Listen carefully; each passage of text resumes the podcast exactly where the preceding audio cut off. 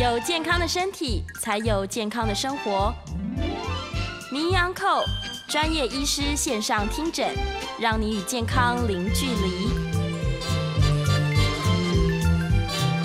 九八新闻台名医安扣节目，今天来到我们节目现场的呢，是我们台北市立联合医院。复健医学部的部长武俊杰武医师，我想很多听众朋友对武医师非常非常的熟悉啊。同时，他也是联合医院中心院区复健科的主任。武俊杰医师今天来跟我们分享，其实我觉得跟大家切身相关，我自己都觉得这个题目，我们自己电台的同事应该都会非常有兴趣想要听，因为我们就是处在一个天天吹冷气，而且有时候很冷，非常冷。然后我自己知道是，包括在电视台工作的很多朋友也是，因为大家都呃，这也不是算开玩笑，就是说那个冷气是给机器吹的，那我们人呢就变成要呃，在夏天我们还是要穿着，甚至羽绒衣都有人都拿出来了这样子。但是不只是在媒体工作的朋友，很多像是司机啦，或者是特特殊在冷冻厂啦，或者是甚至就是久坐办公室的朋友，常常吹冷气的情况下，哎，吹冷气也会吹出一些问题来。今天我们就非常开心的能够邀请到吴俊杰医师来跟我们谈一谈，怎么样来击退酸痛冷气病。欢迎吴医师。Hello，各位 YouTube 朋友，还有听众朋友，还有海伦主持人，大家好。吴医师其实经常来到我们民营央控节目，我想大家都对他非常熟悉哦。对，就像吴医师刚刚讲的，很多朋友是听广播之外呢，或者是用这个 YouTube 的方式观看 YouTube 的方式来加入我们。那刚刚吴医师有预告我们哦，说今天也是会在这个节目里面示范一些动作，所以。也欢迎朋友，就是你可以改用这个 YouTube 的方式，可以用画面也来看到我们。当然呢，如果你知道你的朋友对这个议题也很有兴趣，跟大家的健康切身相关的话，欢迎大家帮我们按赞分享出去，让更多的朋友们一起来关心自己的健康哦。刚刚我们讲到这个酸痛冷气病。是不是真的在夏天的时候，就是很多的人会吹冷气吹出毛病来了？对，那个其实还蛮常见的啦。那只是我们电台应该有一半以上都是年轻小朋友，可能就没有那个特殊的感觉。但是啊，我们常常听到有有那个老一辈的人，比如说阿妈、阿公啊，会说：“哎呦，明仔载要变天啊，我卡头啊，就小可感觉干口。”哎，其实这个问题就是蛮常见的啊。那因为现在啊，那个气候暖化嘛，所以变天的感觉可能不会这么明显了。但是啊，夏天呢，因为大家都在吹冷气，你在冷气房待时间久一点，或是啊，你从外面哦天气很热的时候走进来，那个冷气房忽然间吹到冷气，坐下来坐没多久，就会觉得哎。有些地方不舒服，那比较常见的是膝关节啦，哦，膝关节，对，因为膝关节最容易出现退化性关节炎，是。哦。那其实啊，退化性关节，我们临床上啊，常遇到一些一些朋友啊来看门诊，说，哎，三不五时啊，膝盖会咔啦咔啦有声音。哦，然后之后，那可能有声音之后，过了两三年，就会觉得膝盖啊三不五时会不舒服，比如说。下楼梯的时候，哎，踩到某一个角度，他会开始不舒服。对，其实啊，三四十岁开始出现这一些初期的症状，其实蛮常见的。三四十岁的朋友，最常见的就是退化性关节炎的这件事情。哈，只是啊，有时候跟三四十岁的朋友啊，在讲说，哎，你这个应该是退化性关节炎，大家就会很 shock，说。我这么年轻，我怎么退化性关节炎？啊，退化性关节炎不就是老了吗？你那你说我老啊？对，所以好敏感啊。对 对对，这是还还算蛮敏感的议题。但是其实啦，我我都会跟朋友讲说，啊啊，你家的车子有开三十年才换的吗？哎呦，没有，应该没有。对，所以一台车的这种金属做的东西，一般来说啊，可能。大概十几二十年就已经报销了啊！最早报销的东西其实应该是传动轴，就是车子跟那个那个方向盘要传到你那个轮子的那个那那那些机构，对啊，因为转向的机构其实应该是最容易坏的。最容易坏。这个就是像很很像我们的关节一样啊，关节是在活动的啊，你会这样子转，这样转，所以关节会活动，会摩擦。对所以有摩擦的地方，其实最容易造成发炎啊。那发炎的特性就是这样，就是你发炎到一个程度以后，它它局部的组织啊会累积在发炎的关节腔哈、那比如说啊，做一些运动啊，那个棒球投手在丢球，或是你跟小朋友玩丢球，丢一丢啊，肩膀会酸痛。对其实它也是大部分也是肌腱发炎。对，肌腱发炎。那只要是发炎，不管是这种肌腱发炎，或是我刚刚讲的退化性关节炎哦、都会有一个特性，就是啊，你有在活动的时候，血液循环会流动，对那发炎组织就不会固定在一个地方啊，就很容易被带走。那你没有活动的时候，发炎组织就容易累积在那个那个受伤的组织方。啊。嗯，那累积到一个量的时候，你就会出现不舒服，通常就是酸痛。对哦，所以坐呃躺躺着躺久，早上起床的时候膝关节不太舒服，这蛮常见的哦。有点僵硬。对对，那再来就是你你在外面的那个环境中比较热的时候，血液循环也会比较比较快速啊。对那你忽然间走到冷气房，稍微待了一阵子之后，那个血液循环因为冷的关系，会让血管变得比较收缩，对血液循环就会变得稍微慢一点。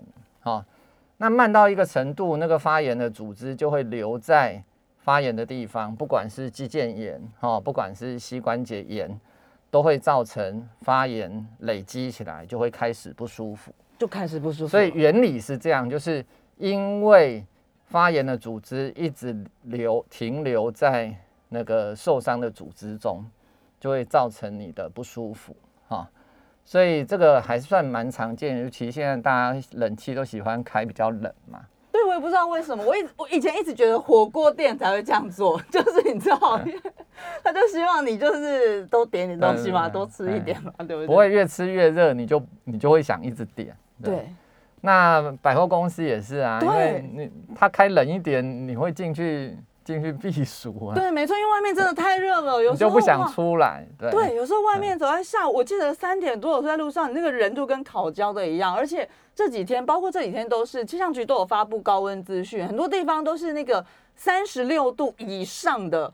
有听我们酒吧新闻的朋友就会知道，我常常就是这几天就是这样，然后现在就这样暖暖化的关系，所以天气有时候真的热到大家受不了。所以就像一直讲，可能特别是在疫情之前，很多人甚至经过一个什么邮局就进去吹个冷气，银行就吹一个冷气这样子。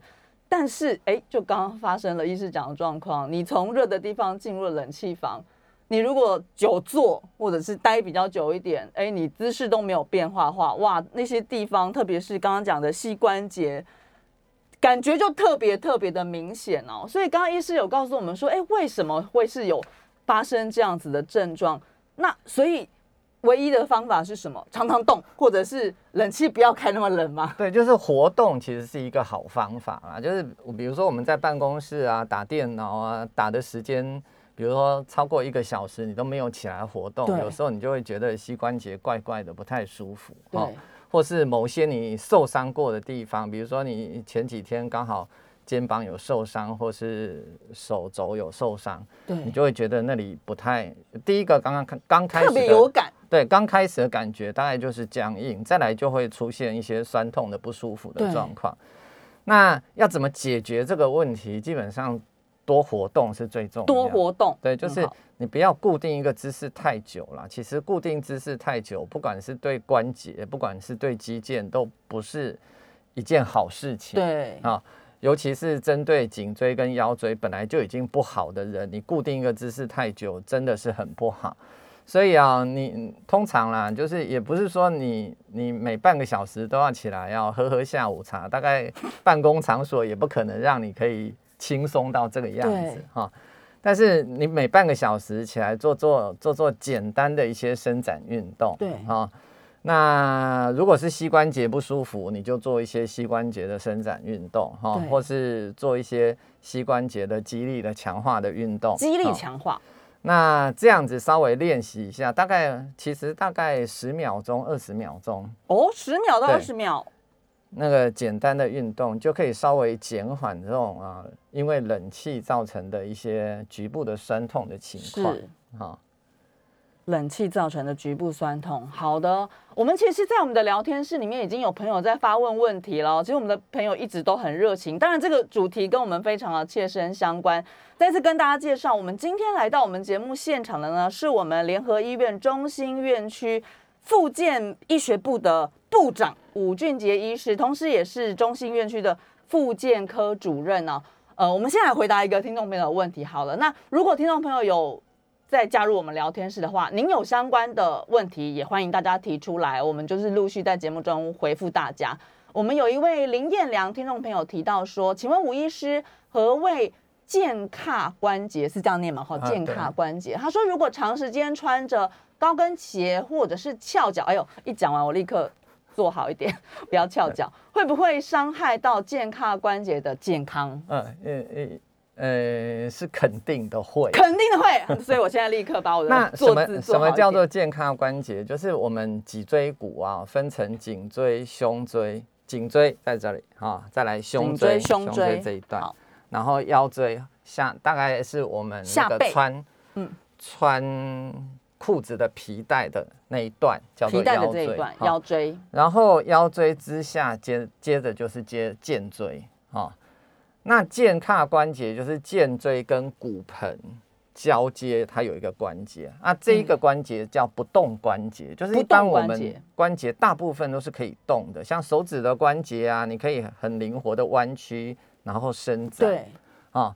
但是肩肩胯关节那个肩椎大概就是一个手掌肩椎的大小肩也是这个健胯关推荐的荐吗？啊哎，对，应该对对，推荐的荐。推荐的荐嘛？然后 平常比较少写这个字，所以对问一下，然后骨盆腔的骨头在旁边啊，在旁边就是骨盆腔的骨头，那个胯骨其实是人体一个蛮大的骨头，就是骨盆腔的骨头在两边各有一块，然后包着那个肩椎，所以形成一个骨盆腔。对啊。那胯骨跟肩椎中间的不动的那个关节叫肩胯关节。那平常它是不会动的啦，哈、但是什么时候会会稍微有一点改变？就是在女生的话，是在嗯怀孕生产的时候，因为小朋友在骨盆腔越来越大，越来越大，那准备要生产的时候，健康关节其实会会稍微有点轻微的可以活动一下哦因为准备要为生产做做准备，只人体只有在这个时候。健康关节会轻微的有一点动作出来，不然的话，它本来是包的很紧。对，但是健康关节接下来就是接着股骨啊，就是大腿的骨头啊，所以我们一般人在坐着的时候，如果是翘脚啊，像我现在这样子的翘脚，啊对，好，比如说我把你的右脚跨在我的左腿腿上，爬上嗯，来之后，我的整个健康关节就会稍微，我的骨盆就会被往往右，我右脚放到我左脚上，右脚跨在左我脚我，右边的骨盆就会稍微离开我的椅子对啊，那这时候骨盆就会歪一点对，啊。我现在也在所以其实我们坐在这个姿势的话，我们骨盆就是歪的啊，歪的时候就会拉扯到健康关节。哦，拉扯到了，那再来就是刚刚那个听众朋友提到的，就是穿高跟鞋。哈，对，因为高跟鞋你他说的长时间穿的话，你的脚后跟提起来之后，你的上面的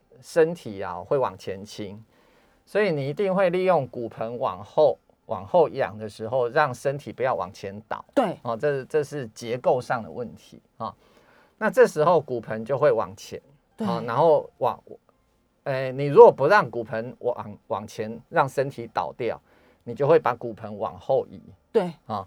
所以这时候它的整个人体工学的角度，骨盆的角度就会往后移，对，就会造成骨盆不在它该在的位置上。对，好、所以自然长时间下来，很容易造成健康关节的一些不舒服哈。健康的所以，健康关节如果不舒服，你就会觉得 我我站起来表演一下，好，就会在这个是剑骨，对。啊剑骨旁边这两个就是健康的关节，大概就是我手一字形的手臂的位置，对。哦，你就会觉得这腰带两边以下这个部位，腰带以下这一段，对。哦你就会觉得这两边不太舒服。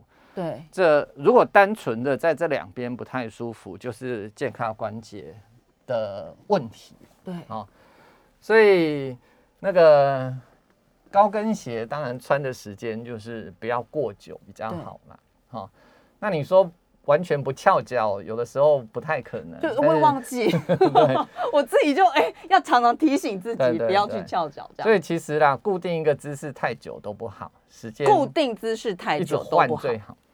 好。要记得活动。你如果爱翘脚，你就是左脚翘一翘，右脚翘一翘，哦 然后有的时候再脚放下来。这是另一种平衡就对对了，对不要固定同一种姿势最所以。我们提到的主题提到的冷气的问题也是这样，对你固定一个姿势太久就不好。但是你如果脚啊没事啊，就多多活动一下，哎哎、那个脚踢一踢啊，反正你在打电脑的时候踢脚也不会怎样嘛。只要不要主管没有意见的话，脚就动一动。大家记得哦，如果你在上班或者是你在家里，现在很多人居家嘛，对不对？就是脚动一动。对啊，尤其是这一阵子啊，居家上班的人很多。。对，所以啊，最近更刚自由了对，最近刚解封的时候啊，真的很多人来看医生，都这个也是我今天很想问的。强调说他做一做做到腰酸背痛。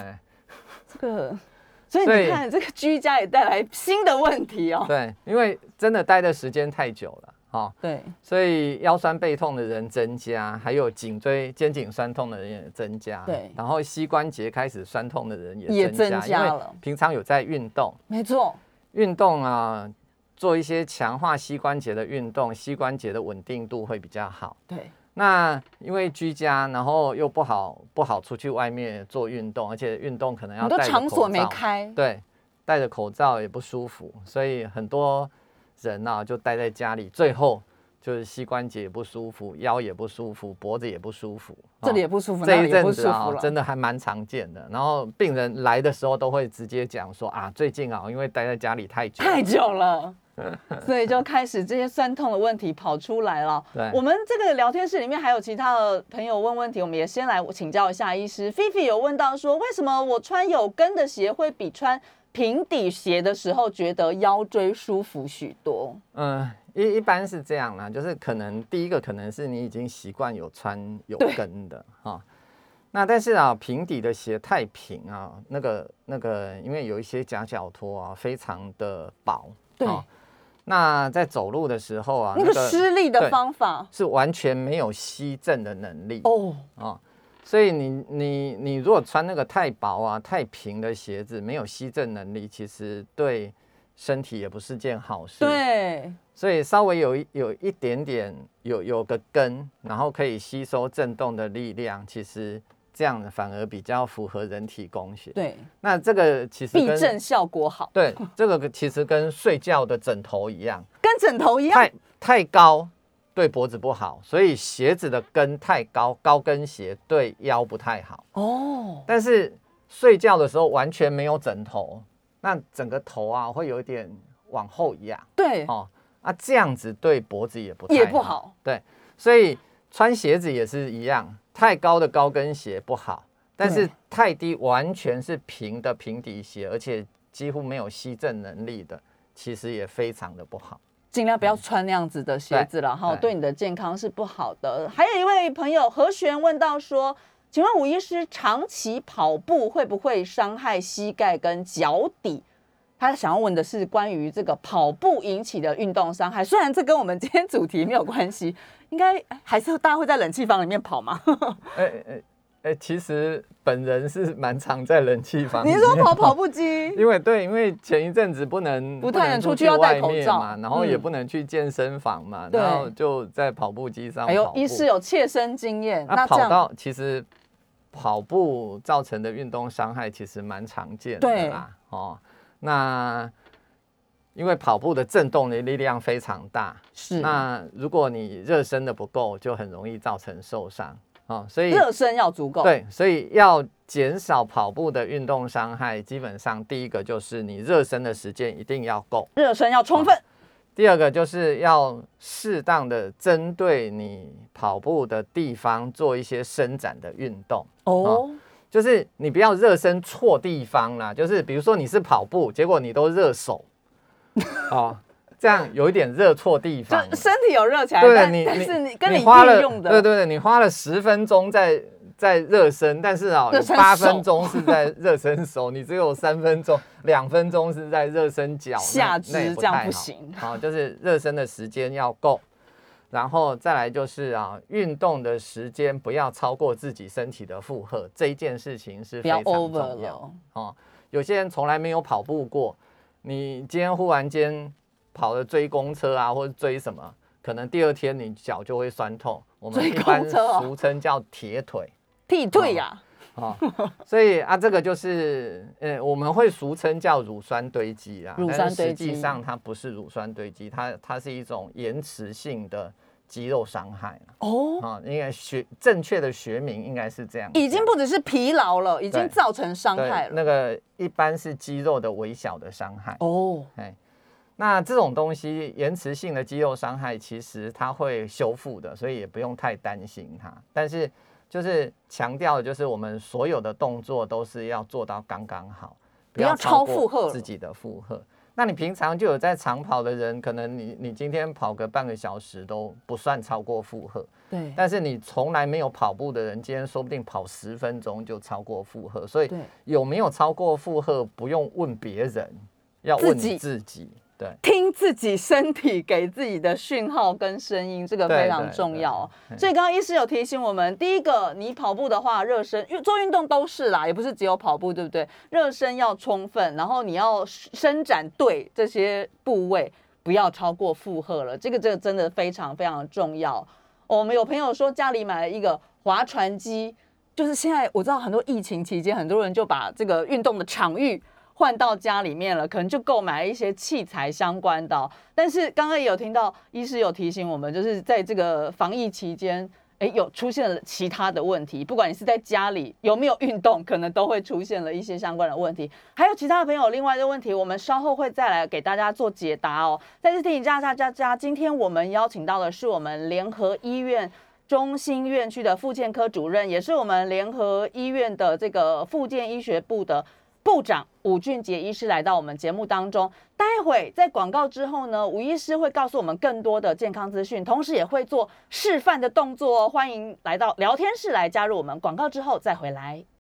九八新闻台名医昂扣节目，今天我们非常荣幸的再次请到了我们联合医院中心院区复健科的主任武俊杰医师来跟我们谈一谈如何击退酸痛冷气病。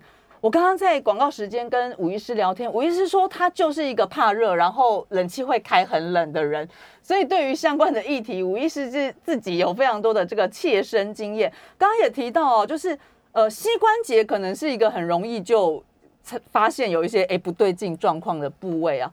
那如果就这个呃，不管是嗯年龄或者是职业别，刚刚有提到说老人家可能比较容易，但是现在这个生活形态，我我其实一直很想问，到底几岁算老啊？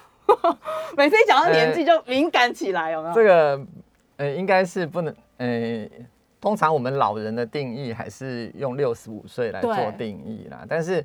开始出现退化性关节炎，其实不会到六十五岁才出现的。那种大概现在人门早一点，三十几岁就会出现。三十几就然后平均五十多岁开始出现退化性关节炎刚开始的症状，就会来看诊。对会来看诊，绝对不会只僵硬，你就会来看诊嘛。对都是三不五十啊，可能你你下楼梯的时候，你踩你会觉得哎、有一些点啊会出现疼痛感。疼痛感，嗯通常那那种人大概才会刚开始来看对门诊。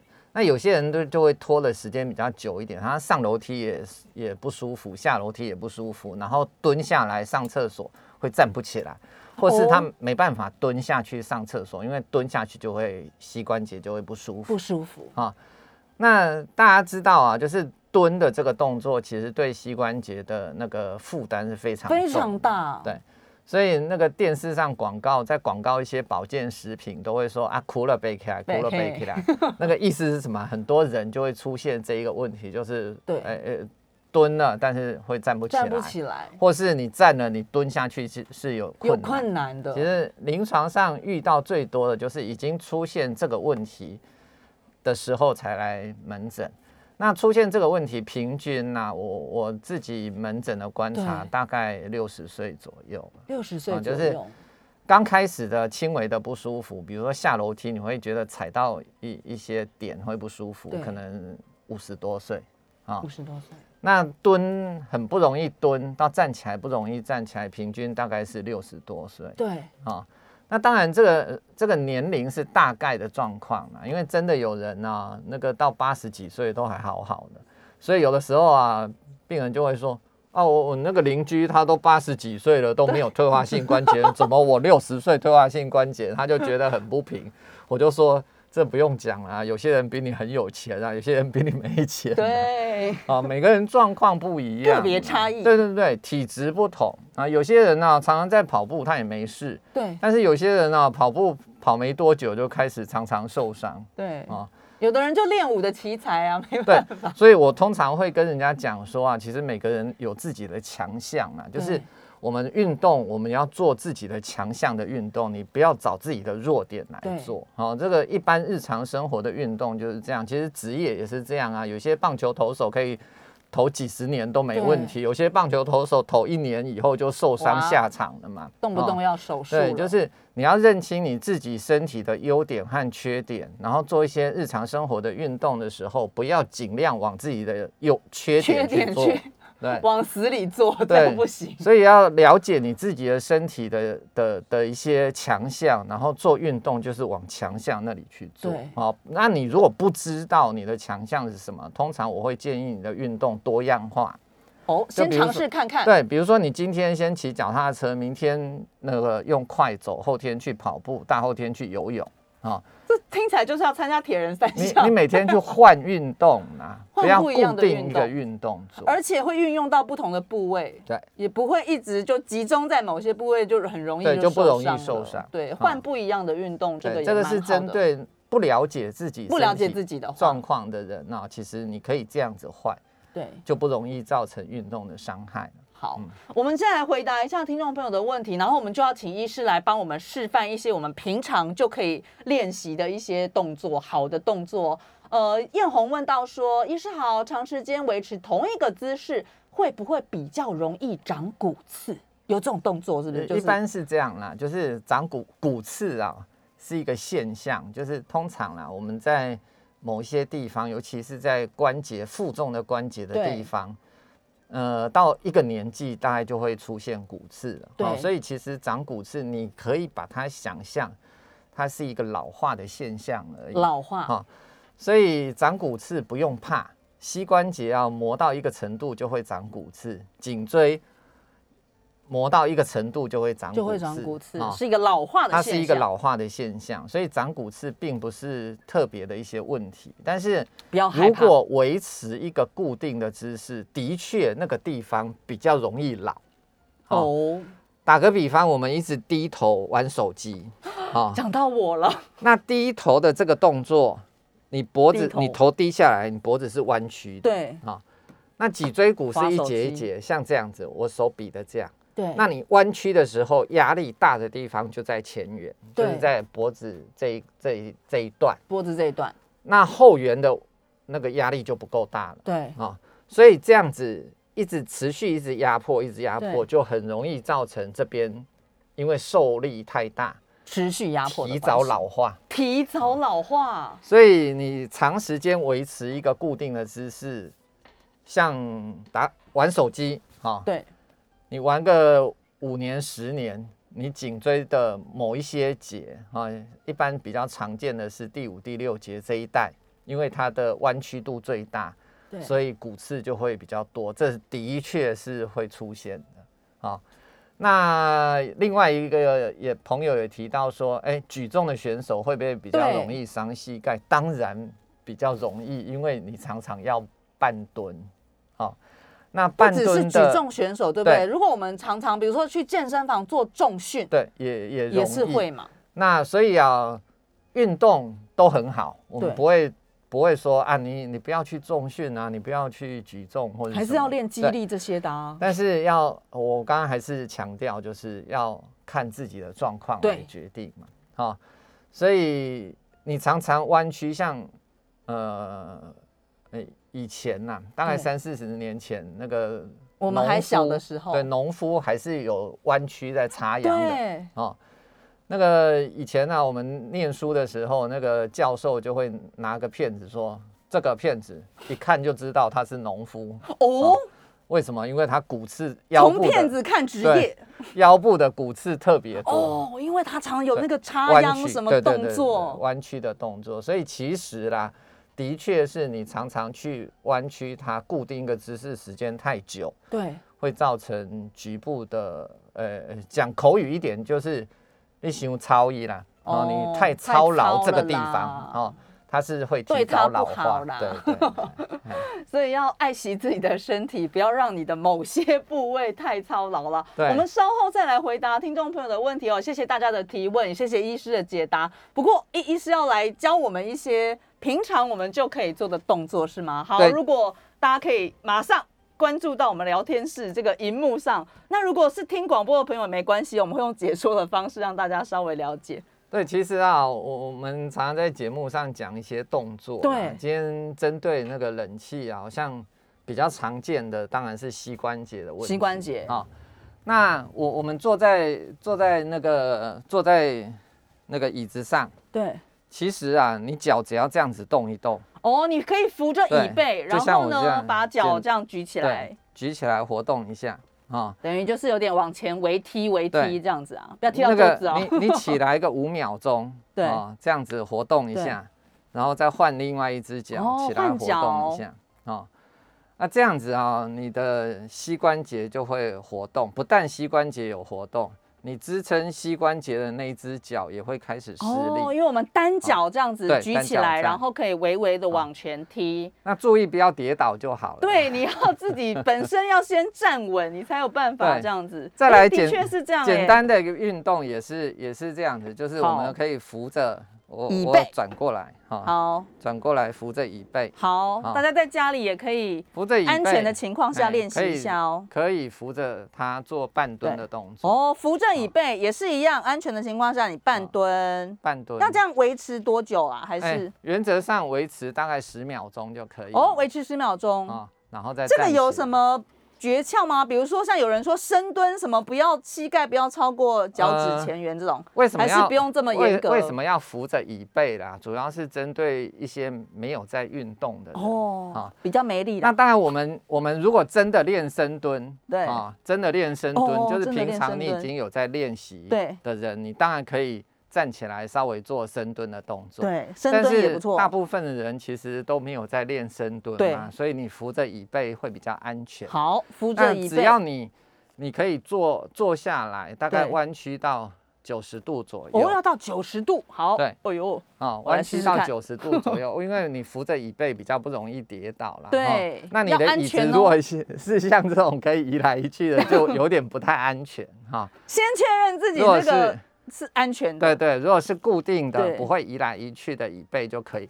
那如果没办法的话，你还是可以扶着你的办公桌，哦，办公桌也可以，可以它不会移动。对，哦，一样可以做适当的一些深蹲，类似深蹲的动作了。类似深蹲哦，简单。的这两个动作，其实对膝关节的因为冷气造成的一些不舒服，应该你动一动一之后，应该就会缓解。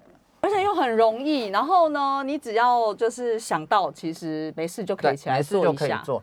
那做的时间也不用太长啦，其对实你每一个动作大概做个三十秒钟啊。那那个站起来踢脚，踢对个三十秒钟，然后半蹲十秒钟起来一下，再半蹲十秒钟再起来一下，做个两个，花个一分钟的时间，你那个膝关节的不舒服可能就会就会比较。缓解了。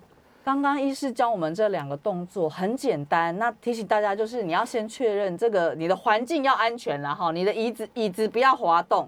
那刚刚医师有提醒我们，就是如果你的椅子会滑动，哎，办公桌桌面也是可以的哦。好，你可以扶着这个这个。对，刚刚有朋友说椅子要是固定的啦，因为我们重点是动一动，但是你要确保你安全啊，不要因为做这个动作反而受伤，那得不偿失。但真的是非常简单，我觉得听众朋友，我们平常在家里在办公室，哎，其实都是可以好好的来做一下，想到句子就可以做喽。如果你旁边有同事的话，也可以叫他们一起做，好像也还蛮好的。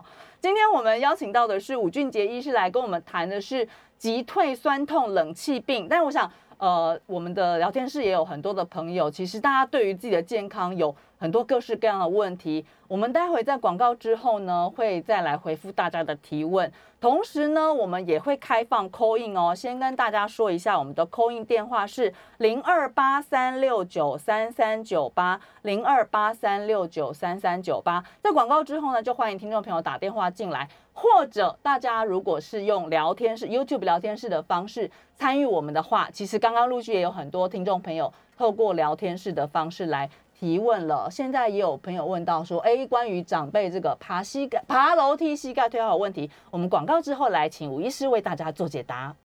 九八新闻台名医扣节目，我们今天非常开心的，我们请到我们武俊杰医师来到现场。其实很多听众朋友都对武医师非常的熟悉啊，我看到我们的聊天室也有非常多的呃观众朋友一起在关注。今天我们谈的主题虽然是急退酸痛冷气病，不过呢，哎，如果你有相关的问题。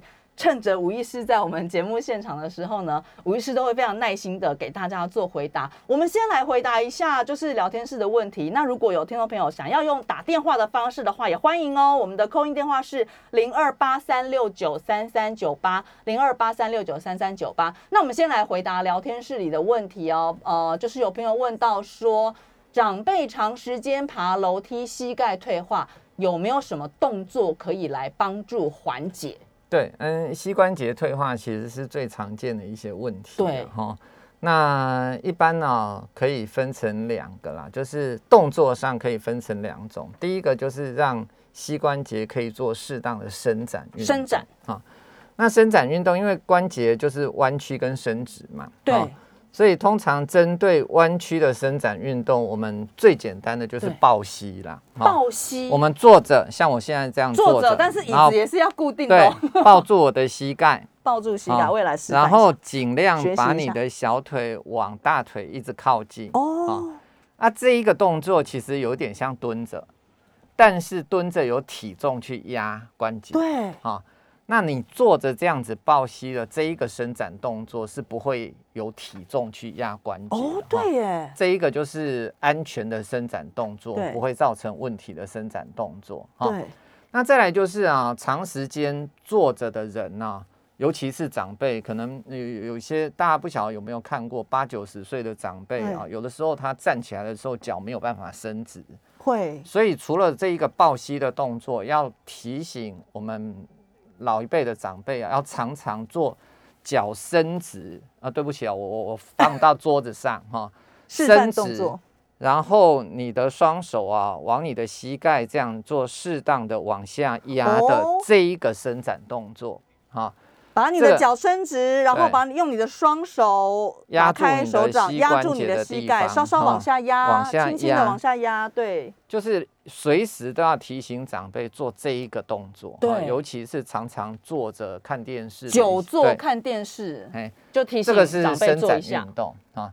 再来就是激励的训练运动，对。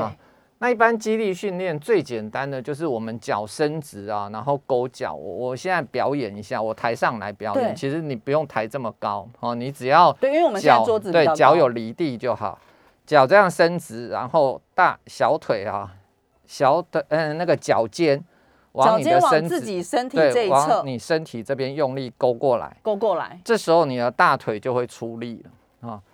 主要就是针对大腿股四头肌的这个地方做适当的那个肌力强化的运动。对，这样子伸展三十秒钟算一个哈。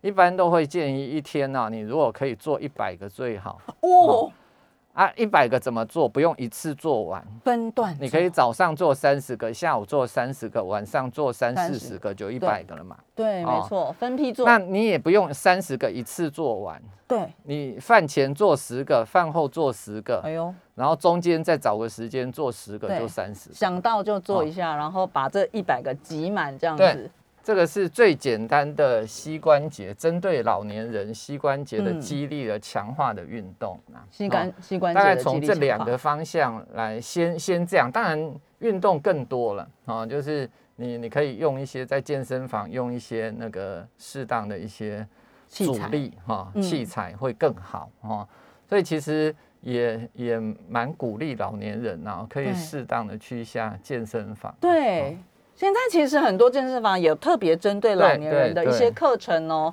这是非常好的。好哦，我们现在电话线上有一位吕吕小姐，好，我们要把耳机戴起来，来听一下我们吕小姐。哎，吕小姐来，请说，您在线上了。对，主持人还有吴医师您好，是好，请说想。请问一下哈，因为我这个膝盖就是去年有去跌倒嘛，然后就是刚好这样用好像是跪姿的方式这样子不小心着地，是，然后那时候想说不会痛啊，就没有去理会它。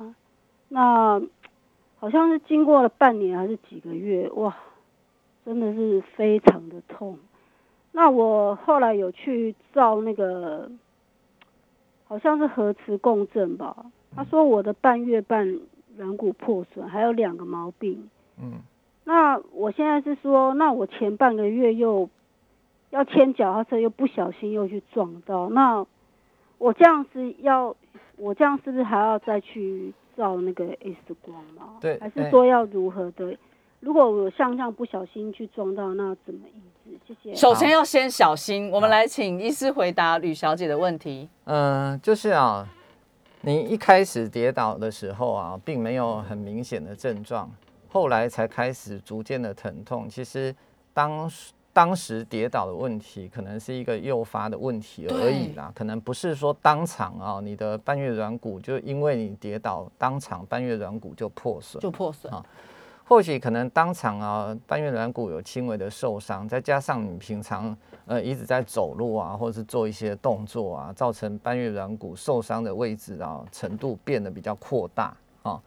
那你第二次又又又不小心又撞到，当然会让受伤加剧啊。其实看状况要不要做进一步的检查，其实要看状况。如果你撞到以后，你的疼痛变得比较剧烈，那当然应该建议你再去做对，详细的检查看看哈。那再来就是啊，一个很重要的事情就是应该要处理它啦，不管你是手术的处理，或是你不想手术，你用附件的处理对啊，不然的话，你持续的一直发炎，那你局部受伤的组织可能好的速度就会更慢。对，那附件的一些物理治疗，不是说让它瞬间好了，但是有在做治疗，总是好的速度会加快，对哦，大概是这样。好，我们来看聊天室的问题哦。呃，有朋友问到说，我们椎间盘呃腰椎间盘突出用增生疗法的话，打 PRP 有帮助复原吗？呃，应该要从 PRP 的原理来来跟大家介绍一下，什么是 PRP，就是那个一般我们会会了解到手被刀子割伤，对，那割伤的伤口会流血，流血以后伤口的愈合就会加速，所以表示说，哎、那个流血里的那个血液里面有一些比较好的东西，我们把它称作是生长因子，哦。那生长因子会让生长加速啊、嗯那那像膝关节哈、因为长期的磨损，但是它不太会流血，所以它没有办法累积生长因子在那边补充，所以生长因子没有办法进到那那个地方。对，所以针对一些关节或是一些韧带的受伤，我们可以用 PRP 的方法把你自己的血抽出来，然后做一些处理之后，把生长因子浓缩以后打到那个地方，这就是 PRP 的精神。好是，那但是椎间盘突出，对，它是因为压力压迫造成椎间盘破坏。对，好那一般来说，PRP 是没有办法打到椎间盘突出的那个点上啊，嗯因为它它是一个在脊椎骨正中间的呃脊椎中间的一个圆盘。那后面有一些横突，其实你要打到那个椎间盘，一般来说应该是不可能的。对哦，除非啦，除非用一些那个那个电脑断层的摄影要打哦。但是啊，椎间盘它的那个纤维非常的紧密，要打进去其实嗯难度非常高，所以我不认为 PRP 是针对椎间盘突出一个很好的方法，一般是这样疗方。对法。好，有另外一个朋友问说，医师好，几年前曾经车祸造成了胫腓骨骨折，打钢钉，膝盖的脚踝有锁螺丝，复原拆除之后呢，膝盖脚踝都会有咔咔的声音出现，膝盖还有好像有空气的感觉。他说现在上楼梯膝盖还是会出现酸软无力的现象，这又怎么回事？那个一般来说啊，就是骨折啊，其实你你你可以想象啊，你那一次受伤的时候，最硬人体最硬的东西就骨头，骨头都已经断掉了。对，你说骨头的上面的一些膝关节的软骨完全没有受伤，其实在当时应该是很困难的，只是因为那个轻微的软骨受伤啊，一般我我们不会太在意它对，啊，也也没有办法做什么特别的处理，所以当时可能就是处理你的骨头，对，那就算了，就没有处理你的软骨，所以软骨在那一次的创伤其实已经损伤了。到随着时间的演变，然后一直有体重的压力对压它，它会提早出现退化性关节炎的，这个这个是合理的。对，所以受伤的那一只脚，你没有受伤的那一只脚，说不定六十岁才出现退化性关节炎的症状。那受伤的那一只脚，提早个十五年、二十年出现退化性关节炎的症状，其实是合理的。十五年、二十年呐、哇，所以你你会提早，呃，比如说你你受伤的时候是三十岁，那你现在是四十岁，这一只脚就开始出现上楼梯啊开始不舒服的现象，其实是合理的。然后中间有一些声音，一般来说也也是合理的啦，哦。那其实重点就是你你要好好爱护它，因为它是一只已经受伤过的东西。对哦就是刚刚我们一开始节目强调的，就是你不要做你自己的弱点的运动嘛，哦，不管是运动还是日常生活的活动，尽量不要做自己的弱点。你可以针对弱点做强化，去补强它。对，但是不要用一些重力啊增加弱点的伤害啊、哦。那你的运动就变成你尽量不要去去弄到它啊、哦，应该是也要往这一个方向走，你才不会你的退化性关节炎再更提早的出现啊、哦，应该是这样子。好的，今天非常感谢我们武俊杰医师来到节目现场，示范了很多简单的动作，我们平常就可以做的，也给大家非常多正确的知识。我们再次感谢武医师来到现场，也谢谢听众朋友加入我们。那我们名医康 uncle 节目明天再见喽，拜拜拜